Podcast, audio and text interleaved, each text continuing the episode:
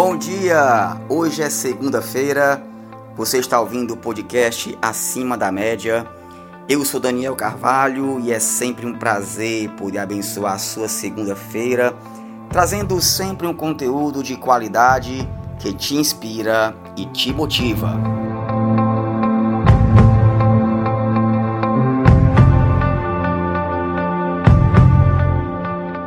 Conta a lenda que um grande líder em sangrentos combates durante a Idade Média, indo em direção a um inimigo poderoso, mandava queimar as pontes que seu exército atravessava.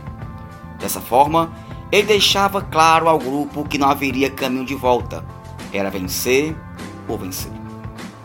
Olhando para essa história, podemos imaginar que todos nós precisamos queimar nossas pontes que estão impedindo nossas realizações e conquistas. E o que são essas pontes?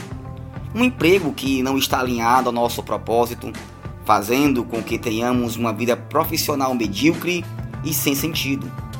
Uma cidade que não nos dá oportunidades, o que torna nosso sonho de um bom emprego mais distante. Um relacionamento conturbado, magoado e recheado de culpas ou aquela maldita preguiça que todos os dias vem contra o nosso anseio e desejo de uma vida mais plena e feliz, e até mesmo aquela falta de perdão que tem atormentado nosso sono, nossa vida e nossa comunhão. Muitos são os impeditivos que têm travado o nosso sucesso pessoal e profissional. Essas pontes que ainda estão de pé é que fazem voltarmos ao passado e viver uma vida de remorsos e arrependimentos. Essas pontes já estão velhas, enferrujadas e desgastadas, e mesmo assim nos incomodam. Essas pontes são resultados de escolhas mal feitas, decisões não pensadas e atitudes não planejadas.